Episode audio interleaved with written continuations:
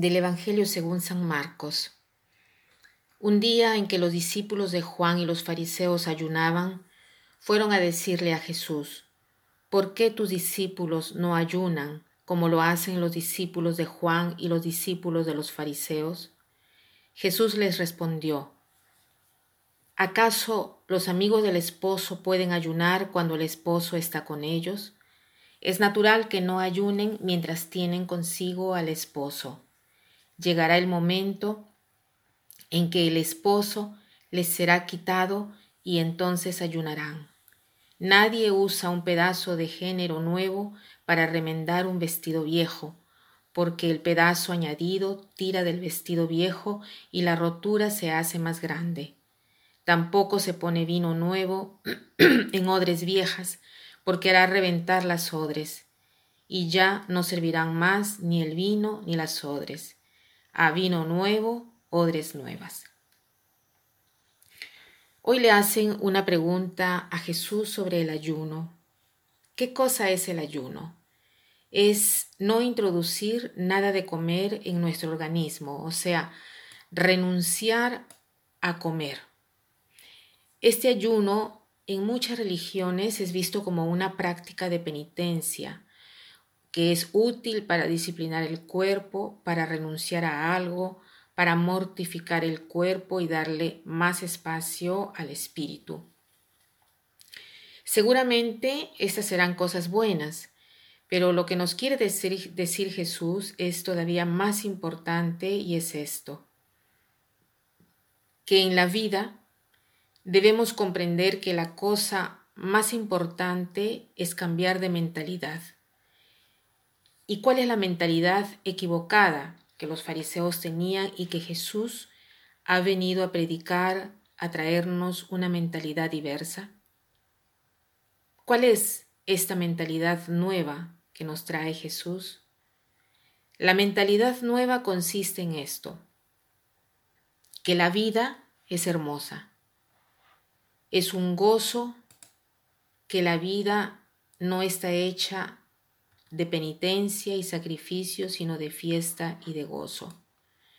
Cierto que hay momentos en los cuales no se piensa en comer porque hay momentos de dolor. En efecto, Jesús dice, es natural que no ayunen mientras tienen consigo al esposo.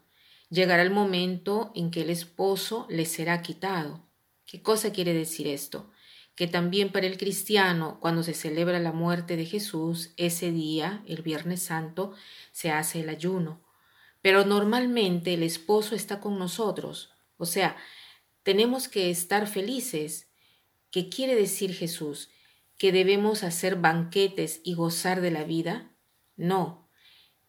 Quiere decir que tenemos que tratar de apreciar cada cosa, incluso la comida, incluso el alimento, por el valor que tiene. O sea, darle el justo valor al alimento no quiere decir privarse de la comida, sino usar la comida tanto cuanto, tanto cuanto basta para darle vida, vigor, salud a nuestro cuerpo. Es fundamental cambiar de mentalidad. A veces la mentalidad farisaica, ¿qué cosa establece? Establece el ayuno y después, una vez terminado el ayuno, se puede comer lo que se desea. O sea, puede llegar a la saciedad. Y Jesús, ¿qué cosa dice? Cambia de mentalidad. No piensen así. No es que tú te ganas el paraíso ayunando y después saciándote. En cambio, modificando este modo de pensar, o sea, tratando de comprender el verdadero valor de la comida, la comida sirve para dar vigor, fuerza, energía a nuestro cuerpo y también satisfacción a nuestro cuerpo. Y Jesús ha puesto la satisfacción en los alimentos para facilitar este deber de la alimentación, de la nutrición. Y por esto tenemos que alabar a Dios. Cierto que de vez en cuando tenemos que hacer un ayuno porque nuestro cuerpo, nuestros instintos no son disciplinados. Incluso en este caso, trata de hacer este ayuno un don para los demás, o sea, No pongas la cara triste, no pongas la cara de aquel que está triste, sino hacer ver que esta disciplina es importante, sobre todo devolviendo lo que hubieras podido gastar en esta comida en favor de los pobres. Entonces harás una cosa que agradará a Dios, porque te privas de dos cosas, para disciplinarte, para aprender el arte de la disciplina de los propios instintos, y también para beneficiar a alguien que no tiene la posibilidad de nutrirse como la tienes tú. Hoy hagamos este propósito de ver cómo regulamos nuestra alimentación. Comemos poco, comemos demasiado poco, comemos a la apurada, comemos cosas que nos hacen mal, comemos alimentos dañinos, dañinos para nuestro cuerpo solo porque nos gusta comerlos.